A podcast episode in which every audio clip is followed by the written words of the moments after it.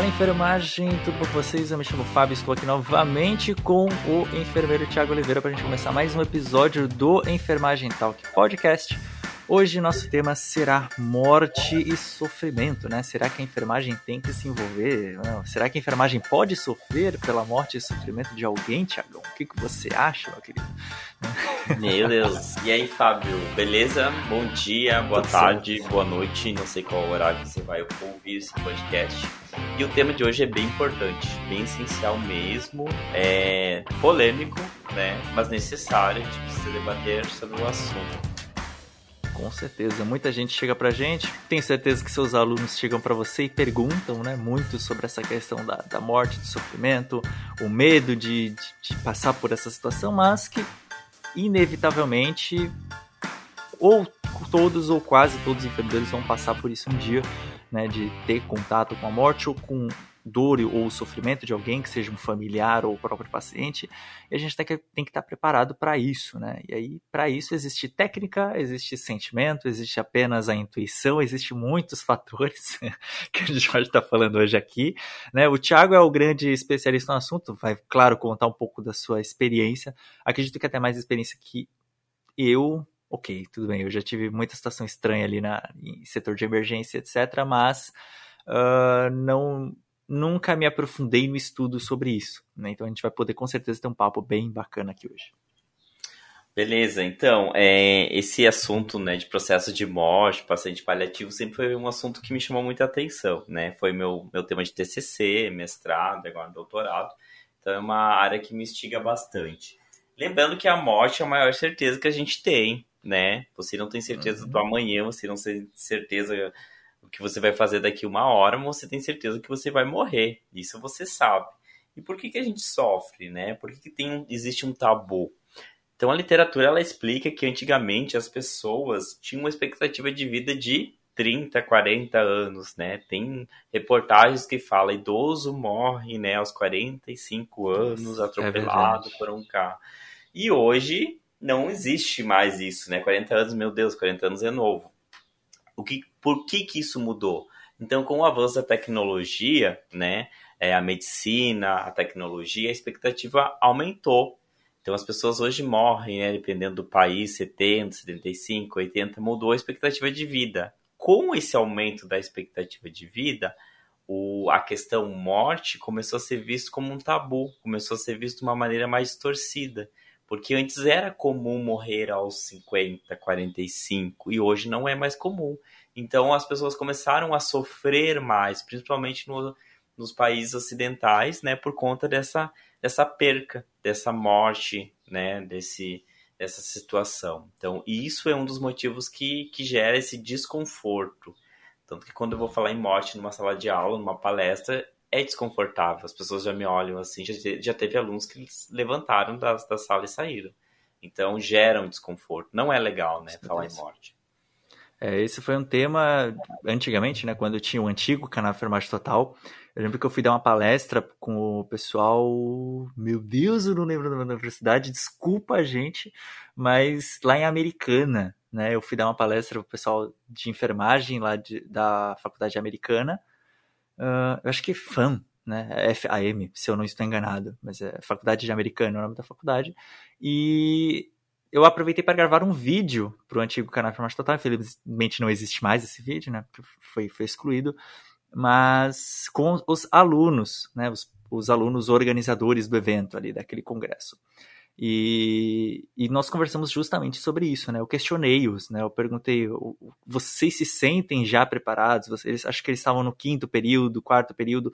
Como vocês encaram a morte, etc porque eu posso dizer por mim, né, Fábio, a gente sabe, né, como o próprio Thiago falou, uh, esse daqui pode ser que seja até um episódio difícil de se ouvir, né, para quem não está acostumado ou quem sim se incomoda, pode ser que seja um, um, um, um, episódio que vai incomodar, mas que é muito importante, a gente tem que ter essa discussão.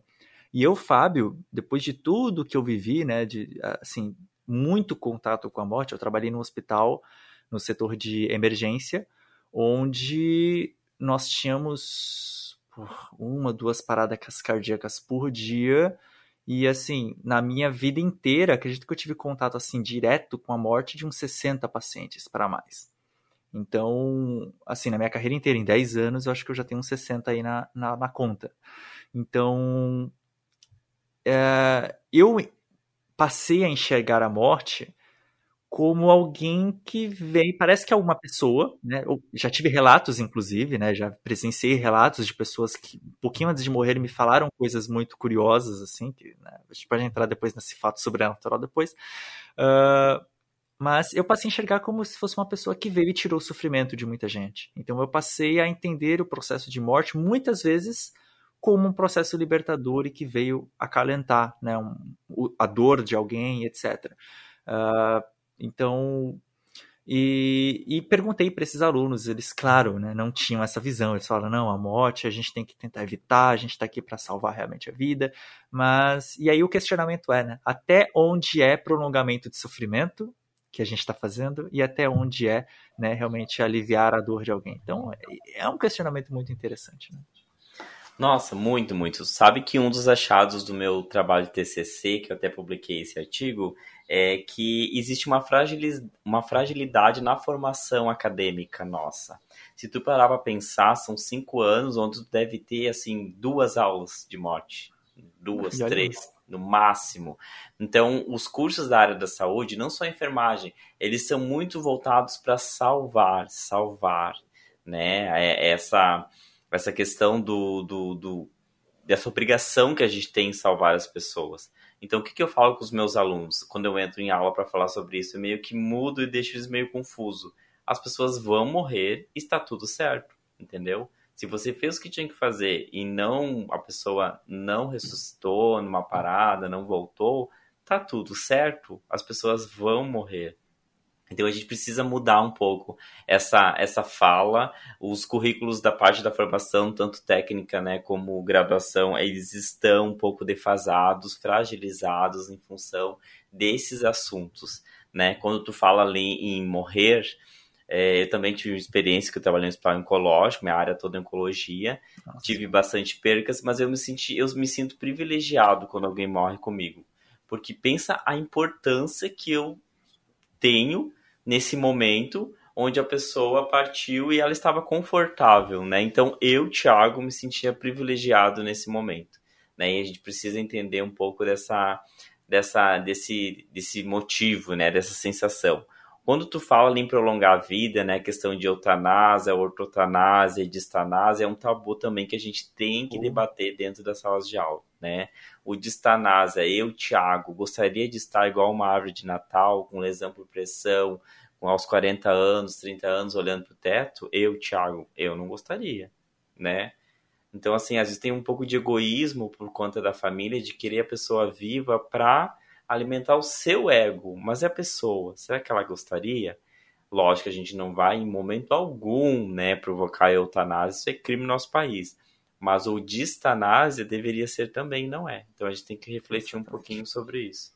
E acontece com muito mais frequência, infelizmente, do que a gente imagina. Né? A gente aprende ali na faculdade, parece que é uma coisa distante, mas na prática é relativamente comum a gente ver muito caso de distanásia acontecendo. Né? E você comentou até anteriormente algo muito interessante, né? É o fato de você ter a consciência meio que tranquila de saber que você fez o que você precisava, né? Uh, e, e, realmente, né? Acredito que muitas pessoas têm até essa o sentimento de culpa, né? Quando algo acontece, que você fala, nossa, o paciente morreu comigo, pô, eu que estava atendendo, não consegui salvar. Cara, mas você fez tudo que você tinha, conhecimento técnico, você fez o que, o que dava? Pô, fiz. Então tá bom, cara, tá tudo bem sabe? sabe? Então, isso eu demorei um tempinho, né, para aprender. Foi ali ainda como auxiliar de enfermagem. Eu atendi, acho que umas quatro paradas cardíacas diretamente, né? Eu estava fazendo a massagem e eu via que não, não foi efetivo, mas eu falei, pô, será que foi eu que não fiz a massagem direito e tal? E depois veio uma enfermeira conversar comigo, muito, importante na minha vida, a enfermeira Vera, né? Muitos anos que eu não ouço falar dela. Uh, ela chegou para mim e falou, cara, eu estava do seu lado. Eu sei que você fez tudo certinho, a tua massagem foi perfeita e tá tudo bem. Pacientes morrem e, e tá tudo certo, sabe? Então foi a primeira vez, e não foi a faculdade, não foi o curso técnico que me ensinou, foi alguém ali na prática que chegou no meu ouvido e falou: "Cara, tá tudo bem, né? Isso acontece e tá tudo certo. É importante você saber que você fez uh, o que estava ao seu alcance e o que você tem conhecimento técnico para tal, científico para tal". Então, Uh, isso é um ponto muito interessante que você que está ouvindo, caso você esteja ainda na, na, na graduação, ou até mesmo se você for profissional já, já de enfermagem, tenha essa ciência, né? De que o importante nesse momento é isso. E você realmente, como o Thiago disse, é passar essa tranquilidade né, para a pessoa, né? Você é, é o, a última pessoa que alguém viu, né, em vida. Então, a, a, olha a importância disso, né? E você poder tranquilizar essa pessoa, você uh, fazer essa pessoa rir muitas vezes nesse último momento é algo fantástico. Né? É, eu sempre falo que quando o paciente está em processo de morte, ele é o melhor doutorado que tu pode fazer na tua vida de conhecimento de vida, de valorização, de essencialismo, é, o que realmente vale na vida. Porque quando a gente está no dia a dia, nós somos personagens, querendo ou não. Eu estou preocupado com a minha roupa, com o meu cabelo, com o consumismo, se está combinando, né? Se eu estou legal. Quando o paciente está em processo de morte, ele é a sua essência. Ele é aquela pessoa que não está nem aí se o cabelo está combinando. Ele, ele, a gente encontra pessoas, cidadãos na sua essência.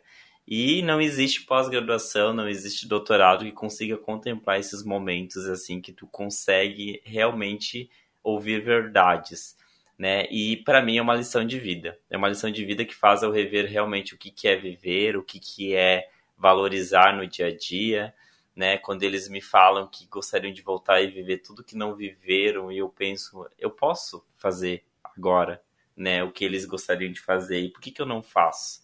Né? Meu primeiro paciente que morreu comigo teve 18, tinha 18 anos. Eu para mim ele é o meu anjo, eu sempre tudo eu, eu converso com ele, para mim é uma pessoa muito importante. E ele me ensinou muito. Ele me pedia para morrer, porque ele estava assim, seu processo de morte bem sofrido assim. E desde então, aquele menino, 18 anos, né, teve conosco uns três meses, eu acho.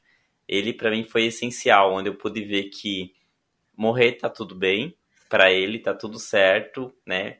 Ele cumpriu o que ele tinha que cumprir e o sofrer enquanto enfermagem, né, que é um dos temas do nossa, nosso podcast hoje, né, tá tudo certo.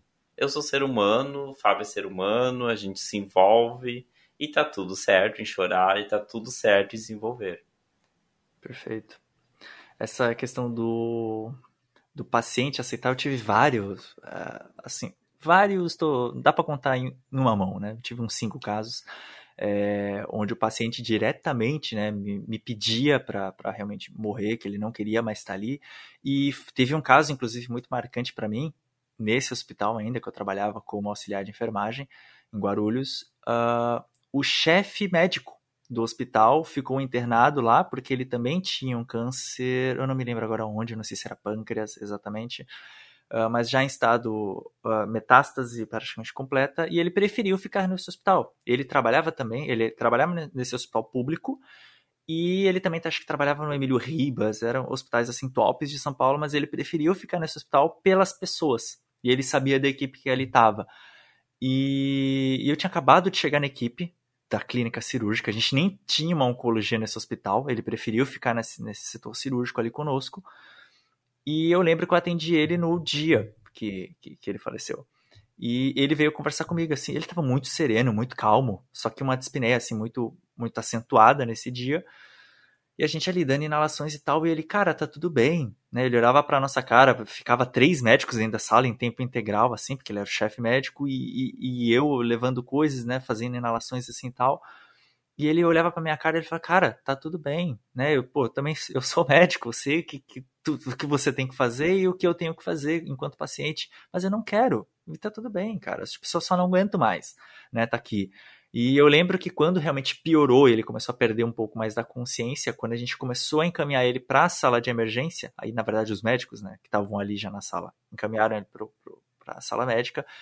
Uh, a enfermeira estava conosco assim, ele apontou assim para minha cara, olhou para a cara da enfermeira e falou: oh, esse rapaz aqui uh, tem muito potencial uh, ele me trouxe paz hoje, né? Apesar de tudo, eu tô tranquilo, né? Pelas conversas que eu tive com ele. Então, ela falou assim, elogie seu funcionário, algo desse gênero.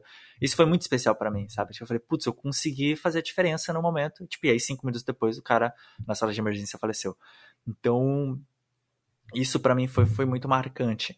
E você até comentou também essa questão de se a enfermagem pode sofrer, né? Vamos até entrar nesse, nesse, nesse lado, assim, né? Se a enfermagem pode se dar ao luxo de chorar e sofrer. Eu sou enfermeiro pediatra, né, hoje em dia. E trabalhei já também com situações da gente perder a criança.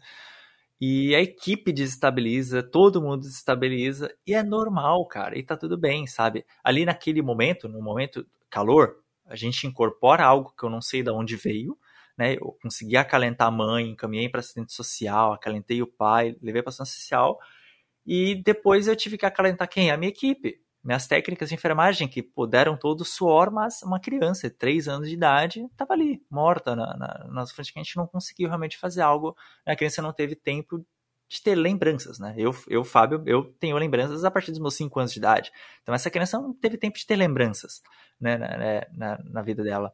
Então, uh, e aí eu fui lá acalentar depois a minha equipe. Eu falei, cara, tá tudo bem, a gente fez tudo que podia. E falei, e aí me lembro da enfermeira Vera que me acalentou com o meu primeiro paciente. Falou, Fábio, você fez o que você podia, né? Então eu fui, tive a mesma conversa com elas. Falei, cara, eu tava do seu lado, eu vi que você fez tudo que você podia ter feito e tá tudo bem né? Agora é bola para frente que ainda tem mais seis horas de plantão e a gente tem que dar, a gente tem outras 15 crianças aqui. Então, uh, e tá tudo bem, né? E, e, eu também, né? Depois desse dia, na hora que tem uma horinha livre, pô, fui no banheiro, chorei também, joga água na cara e volta, recupera e, e, e né? Tem que bola para frente. Isso, é a, a, enfermagem ela tem estratégias de fuga, né? Tem até pesquisadores que falam isso. Então tem enfermeiros que chamam a psicologia, chamam a medicina, chamam o serviço social até para poder fugir da dor. Freud já explica, né, que o ser humano usa estratégias para aliviar o sofrimento. É, faz parte porque remete a muitas lembranças, né? Às vezes tu perdeu alguém, aquela perca lembra muito alguém, ou é enfermeiros que têm filhos, então remete muito à lembrança isso, de filhos, né? Então tem muitas situações que, que, que, que emocionam, me faz parte. É, eu saber que eu facilitei, que eu tornei menos doloroso esse momento, me, me, me faz sentir útil, né? E até orgulhoso de mim enquanto profissional. Eu tive, por exemplo, esse menino, né? É, teve uma situação muito delicada com ele, que ele ia fazer vestibular no final do ano e a turma do terceirão dele pediu para nós se eles poderiam fazer plantão no corredor naquele processo de morte. E para mim, ai, minha, desculpa, eu me emociono claro. porque a turma toda ficou no, no corredor do hospital uh, fazendo plantão. Então, meu acordo com eles era não fazer barulho, não fazer bagunça, porque nós tínhamos outros pacientes ali. E Fábio, eles fizeram plantão, eles fizeram escala e ficava assim uns 15 alunos por turno sentado no corredor acompanhando esse esse processo de morte desse, desse colega, sabe? Então, para mim, foi, assim, um momento que me emocionou muito, até hoje, quando eu lembro, foi meu primeiro, e foi muito importante, assim, ele, eu aprendi muito com ele, com esses colegas dele que fizeram plantão ali junto, ficaram uma semana dormindo no corredor para acompanhar todo esse processo de morte desse, desse, desse menino. Então, para mim, foi, meu Deus, emocionante. Certeza, eu imagino, né? Ah, isso é algo interessante, né? Quem está ouvindo agora, né? Quem, quem, está aguentando ouvir até agora, né? Que, como a gente disse, é um, é um podcast pesado, é difícil de, de, de ouvir e, e participar. Uh, mas existe uma diferença, a, a, acredito, ao meu ver, não sei, a gente, aí você pode entrar com detalhes técnicos um pouco melhores. Uh, acredito que exista uma, uma diferença grande entre a sua experiência com a morte morrer, que é um processo, você vai acompanhando essa pessoa, né, ali na oncologia, etc, a pessoa nesse processo de morte morrer, do que eu, que era uma coisa muito repentina no setor de emergência. Chegava, acontecia em 10 minutos, ponto, acabou, a pessoa estava ali morta. Então, dava tempo, por um lado, né, de você sentir a dor do que, dos parentes, das, dos familiares que ali estavam com aquela criança ou com aquele adulto, uh, mas não dava tempo de você pegar uma afinidade com a pessoa, com o ser humano. Eu não conversei com essa pessoa, a pessoa já chegou desacordada ou chegou desacordando, eu tive pouco momento de conversar com essa pessoa, né? Uh, ou, em casos mais, um pouco mais raros, a pessoa chegou com, uh, sei lá, 8 horas da noite, aí meia-noite, né? A gente teve quatro horas conversando, né? Deu para criar um mini vínculo e aí repentinamente a pessoa teve uma parada cardíaca, respiratória, ou seja lá o que for. Então, é uma diferença, né? Do, acredito que há pelo menos essa diferença, principalmente até no manejo, né? De como você se comportar numa situação dessa e como você uh, conversar com a pessoa. Até vamos entrar até também nessa né, nessa uh, ih, nessas veredas agora, né?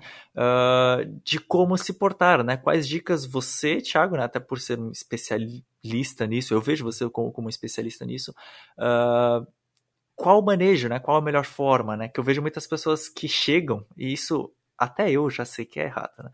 Uh, não, não sei se é errado, mas não me sinto confortável quando isso acontece. Que a pessoa, quando sabe que o paciente já está no processo de morte, o enfermeiro entra se lamentando no quarto. Você fala, não, cara, sabe? Tipo, você tá, acho que piorando, né? Tipo, trazendo um, um sentimento ruim pra pessoa, tipo, quase chorando, enfermeiro já entra no quarto. Você fala, cara, não, sabe? Vamos entrar, vamos trocar uma ideia normal com essa pessoa, assim. Claro, não normal, como você, ah, ano que vem vamos fazer tal coisa. Óbvio que não. Mas, uh, de trazer realmente um paz, né? Simplesmente, né? Trazer um momento bacana para essa pessoa. Perfeito. Então, assim, é o que, o que, que eu, eu, A parte da oncologia, eu sempre falo que a parte falou da emergência, né? A oncologia, ela é um casamento com a família e com o paciente. Desde a primeira consulta que a pessoa descobre o câncer até a alta, quando ela está curada, ou o óbito, é, você vai ter contato com ela. Então, assim, é um casamento que a gente está tendo com o paciente. E esse casamento gera um vínculo. Então, um vínculo que às vezes tu até mistura as coisas, né? Tu, tu trata a pessoa já com. São anos junto, né? Então, assim, a pessoa já, já tem uma intimidade. Então, esse menino, a gente tinha uma intimidade. Tanto que aí eu, quando tinha um intervalinho, eu entrava no quarto dele para nós jogar. Jogar videogame. Então, a gente tinha uma intimidade. Tanto que a gente autorizou a família dele levar o micro-ondas porque ele estava morando no hospital, né? Então, a gente tem uma intimidade. É, é mais sofrido quando a gente tem vínculo, eu acho, não sei, não, não tô querendo banalizar a tua dor, mas o vínculo gera um sofrimento maior, né? Por conta disso. A gente tem que lembrar também das fases do luto, né? As fases da dor, né? Que conforme a psiquiatra Elizabeth Kubler-Ross, ela uh, defende que a gente tem cinco fases, né? Desde o momento que a gente descobre algo ruim, uma doença, um diagnóstico, ou quando a gente perde alguém, a gente tem as fases de aceitação, né? Que são a primeira é a negação, a raiva, a depressão, a barganha e por último a aceitação. Então, quando o paciente ou até o familiar ele é ríspido conosco, é uma fase e nós, enquanto é, enfermeiros, profissionais de saúde, precisamos identificar essa fase e entender que faz parte. Né? Às vezes eu me lembro que algum técnico dizia para mim, Thiago, tem que falar com fulano, ele está mal educado hoje. Sim, ele tá com câncer, ele sabe que ele tem mais um mês, dois meses de vida, tu acha que ele iria estar sorrindo para você? Né? Isso é uma fase do processo de aceitação. E a gente tem que entender que tá tudo certo, né? Ele vai se comportar assim. Então a gente, uma coisa que eu gosto muito de falar, que é uma das atitudes que nós tínhamos ali no hospital de câncer, é as reuniões com as famílias e ser muito claro do que está acontecendo. Porque a pessoa, é, como eu falei anteriormente, a gente usa estratégias de defesa. Negar que a pessoa está morrendo, que o meu filho está morrendo, é uma estratégia de defesa. E daí, quando Sim. ele morre realmente, a pessoa fica revoltada, porque a gente escondeu, entre aspas. Então, ser sincero, né, ser muito claro do que está acontecendo, isso é uma postura que nós tínhamos no hospital de câncer. Então, às vezes, vinha assim um, um parente, um acompanhante, ele está bem melhor hoje, né? Não, ele não tá. Eu não, tô, não vou mentir para a senhora. Ele não melhorou, os exames se mantêm na, na mesma situação, mas vamos rezar que ele possa vir a melhorar amanhã. Então, assim, jogar, claro, né? Não iludir. Porque a pessoa, ela quer, entre aspas, se iludir porque ela quer amenizar o sofrimento. Só que Sim. a gente precisa ser claro, porque se essa pessoa for ao óbito, ela vai se revoltar com a equipe. Então a gente precisa também ter essa postura. Perfeito. É, posso dizer também pela é, por esse processo de morte ou sofrimento, né, principalmente sofrimento assim que eu tive, tenho ainda mais contato assim com pacientes uh, em salas de emergência, etc. Uh, que a gente também é uma orientação tanto quanto clara para a gente é jogar limpo, é chegar, conversar com familiares, com paciente, realmente o que está acontecendo, o que está se passando, né? Uh, até eu posso dizer, não tem a ver com o processo de morte, mas sim com o de sofrimento. Uh, na semana retrasada ou passada, nós tínhamos uma paciente adolescente aqui no hospital com muita dor, né? Sofrendo de dores, dores, dores. Foi pesquisado tudo que você pensar, né? Exames que eu nunca tinha nem tinha ouvido falar essa, essa menina fez, e não foi diagnosticado absolutamente nada, né? E foi descoberto que. E, e aí eu comecei a levantar uma suspeita, porque toda vez que a mãe chegava para visitar essa menina, a dor aumentava e ela ficava realmente desesperada. Então passou a ser uma coisa muito mais psíquica. E eu questionei o médico, eu falei, olha, não é justo também a gente ficar tacando droga dentro dessa menina se é algo psicológico. Podemos tentar fazer placebo, né, né nessa menina, até eh, que o rim dela vai agradecer, o fígado dela vai agradecer que a gente está socando medicamento a rodo dentro dela sem necessidade, a meu ver.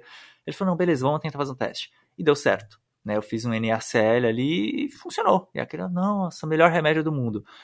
E, e aí eu falei com o médico, né? Na sequência, o médico falou, não, vamos manter assim. Eu falei, não, calma. Conversa com a mãe.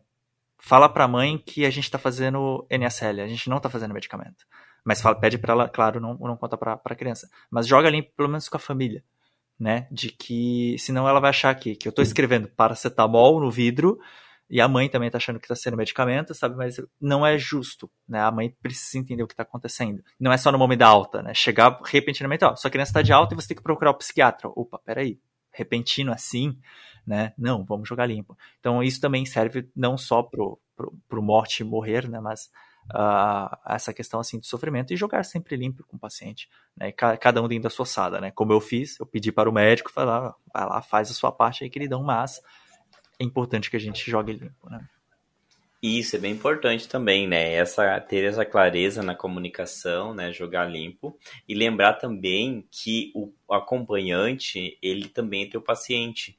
E às vezes a gente foca tanto no paciente, no paciente, quando vê tá a mãe ali no canto chorando, né? O pai escondido no corredor chorando, e quando tu olha para ele tu fala, tu quer conversar? Vamos ali conversar e ele desaba. Né? Então eu vejo que às vezes falta um pouco essa sensibilidade de dar uma atenção também a esse familiar e que às vezes está sofrendo muito mais que o próprio paciente. Né? Já teve situações que uhum. o paciente nos ensinou a aceitar o processo de morte enquanto nós não nós estávamos irredutíveis né, em relação a isso. Aconteceu uma situação muito interessante comigo. Teve um paciente uma vez que ele era muito novo, tinha 32 anos, deu aconteceu um edema, um caso, um ele tinha um câncer, não me lembro onde que era, e eu peguei o plantão e eu vi que ele estava diferente, estava rebaixado, assim, não estava legal. Aí aconteceu que ele evoluiu para edema agudo de pulmão, né? A gente tentou reverter, parou e não voltou. 32 anos. Então aquilo ali para mim me marcou muito, assim, foi tipo, fiquei muito mal. É, eu me lembro da, da esposa dele que, que tava junto, ela, eles tinham comprado casa, eles iam casar e, nossa, fiquei muito, Fiquei muito mal aquele dia. E eu dei um. E eu dei, né? Um, fiz um cuidado à esposa que estava junto, né? Conversei com ela, dei atenção, chamei psicologia, a gente né, auxiliou nesse momento que não é fácil. E isso faz uns três anos. E esse ano aconteceu uma coisa que eu estava numa, numa festa, não me lembro daqui era num bar, não me lembro, era, acho que era um aniversário, foi agora, mês passado. E teve uma menina que veio conversar comigo nesse, nessa festa e perguntou o que eu fazia. Eu falei que eu era enfermeiro, hospital tal. E ela me contou: Tu não vai acreditar, Fábio. Ela é a esposa do, do cara. Nossa. Quando eu falei que eu era e que ela me contou que teve um caso do esposo que faleceu, aí eu pedi para ver a foto. Quando ela mostrou a foto, eu falei assim: Ah, é, né? Eu sou o enfermeiro que estava contigo naquele dia essa menina, ela chorava, mas não era de tristeza, Fábio. Foi muito engraçado, era de gratidão, porque ela, sabe o que ela falou para mim? Eu te procurei há muito tempo. Caramba. Olha só, eu te procurei há muito tempo, porque eu saí do hospital, né, depois que eu passei no doutorado. Eu te procurei há muito tempo para te agradecer e não te encontrei. Então, assim, nossa, isso é gratificante, né? Tem coisas que nem o salário paga, né? Exatamente. Né? E, ah, isso, isso, isso é incrível, né? Ah, esse não, não a palavra certa não é reconhecimento, até porque a gente fazendo isso a gente não busca ser reconhecido, mas você vê como a gente fica marcado, né, na vida da pessoa por algo que, ao meu ver, é simples e básico, que é você confortar alguém, né, e, e, e tudo isso que a gente já falou até agora, né? Explicar, jogar limpo, né? Ter essa conversa, deixar a pessoa falar, desabafar, desabar, né? Em choro, etc. A pessoa tem que ter esse momento. E como isso marca, né? A vida das pessoas, assim. Eu tenho certeza que você deve ter vivido isso, até por esse seu exemplo, né? Algo que eu nunca tive esse exemplo. Uh, já tive alguns pais que vieram me agradecer pelo, por, por eu ter acalmado, acalentado, ajudado seus filhos, mas nada em uma situação tão extrema, né, como realmente o, o processo de, de morte. Né? Até porque numa emergência, em geral, a gente já não fica tão marcado, como a gente falou, a questão do vínculo, né, de você criar um vínculo, você ter esse casamento com esse paciente, com esse, esse familiar. Na emergência, a gente não tem isso. Muitas vezes, num primeiro momento, a gente é taxado como vilão, né, porque o paciente foi entregue aos nossos cuidados, a gente não conseguiu fazer nada, morreu, e então você é o vilão, apontam na nossa cara, segundo, né, segunda fase da, do processo de, de luto, a, a raiva, aponta da nossa cara, fala que a gente matou o paciente, e mais para frente a pessoa entende, né, a aceitação, a pessoa vai entender que, que, que, não foi isso que aconteceu, mas nossa cara não ficou marcada, porque foi algo tão rápido que não não, não, não existe tempo de, de marcar o rosto dessas pessoas e tal. Então, a gente tem que também ter essa, essa ciência. Uh, meio que se encaminhando já para o fim, né? Claro, daqui, daqui a pouco você pode uh, puxar o último assunto, mas eu já quero pedir para você que está ah, ouvindo né, esse podcast aqui, uh, vá lá no meu Instagram, né, prof.fabio na imagem oficial dessa, desse episódio aqui, e deixa nos comentários a sua experiência, se você já teve Uh, um caso assim, se você já passou por esse momento ou de gratidão ou de não saber o que fazer, né? Ou qual a sua opinião? Se você acha que a enfermagem pode, deve uh, se uh, conectar emocionalmente com o paciente numa situação dessa ou não. Né? Eu quero muito saber a sua opinião e aí eu quero que você deixe lá nos comentários da imagem é, que eu acabei, né? Junto com esse episódio, a gente lança sempre uma imagem lá no meu Instagram. Então, entra lá nos comentários, deixa lá no, nos comentários. Uh, o link está na descrição aqui desse vídeo. Você tem mais alguma colocação? Eu, quando a gente estava falando ali da formação, né? Eu gosto de sempre lembrar que tem muitos professores que escutam nós, né? Que pode estar escutando, da necessidade de abordar esses assuntos, tá? Boa. Por exemplo, uh, você dá a disciplina de UTI, as pessoas vão morrer na UTI. Você dá a disciplina de emergência, as pessoas vão morrer na emergência clínica, as pessoas vão morrer. Então, assim, nem que seja uma pincelada, uma abordar, abordar esses assuntos, porque a gente está muito focado em salvar vidas, né? O, o, professor da UTI vai mostrar as melhores tecnologias de reanimação e os novos atualizações e tudo, mas esquece né, dessa questão do, do, do óbito e da morte, e até do paliativo também, né? Tem-se aquela ideia, ah, é paliativo, não tem que fazer. Muito pelo contrário, tem muito o que fazer uhum. nesse momento, muito importante. Então tem que mudar essa realidade, né? E o meu apelo é a esses colegas professores que dão essas disciplinas trabalhar esses assuntos, que as pessoas também vão, os pacientes vão morrer na UTI, vão morrer na emergência, vão morrer na clínica e fica meio de lado, né, esse assunto. As pessoas focam em estratégias de salvar, em medicação e cura e esquece que eles vão morrer e os, e os, os profissionais se formam, né, depois quando se deparam se frustram com esse com esse com essa situação.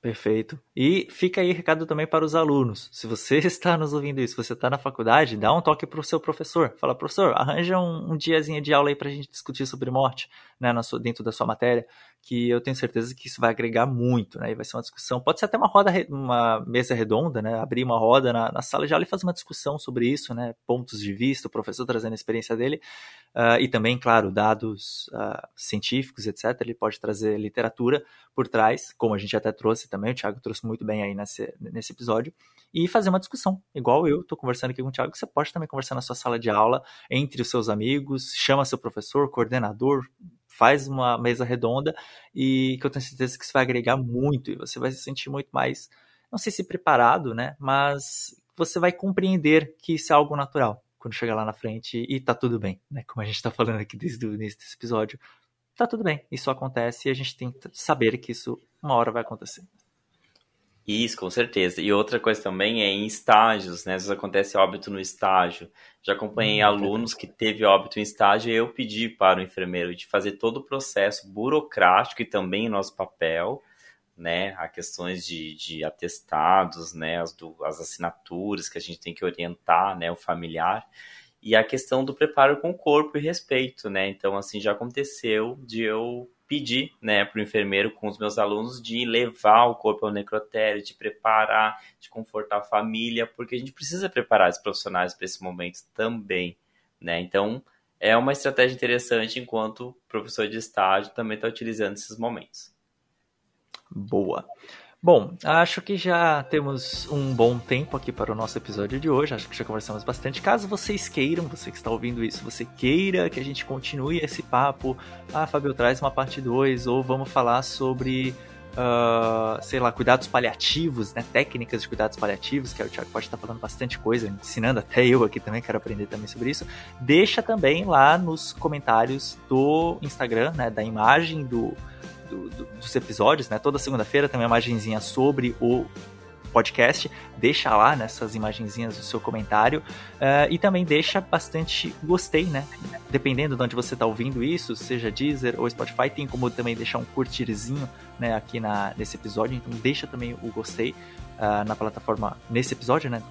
Na plataforma que você está ouvindo, que ajuda bastante e a gente sabe que vocês querem mais desse conteúdo. A gente pode também estar tá organizando de trazer isso. Ou trazer convidados também. Né? A gente está conversando sobre isso. Perfeito, pessoal. É, desculpa a choradeira, tá, Libriano, ser mole, mas é, faz parte, né? E o enfermeiro pode se envolver sim, tá tudo certo. Perfeito. Bom, Tiagão, brigadão novamente por mais um papo. Foi fantástico, cada vez melhor, cada vez mais enturmados e, é. e entrando aqui, né, na, nesse, nesse esquema de podcasts. Uh, agora nesse novo formato. Uh, e é isso. Vemos, ou melhor, ouvimos, vocês nos ouvem né, na próxima segunda-feira, novamente, pela manhã, tem episódio novo aqui do Information Talk Podcast. Até a próxima. Tchau, tchau. Valeu, tchau, tchau.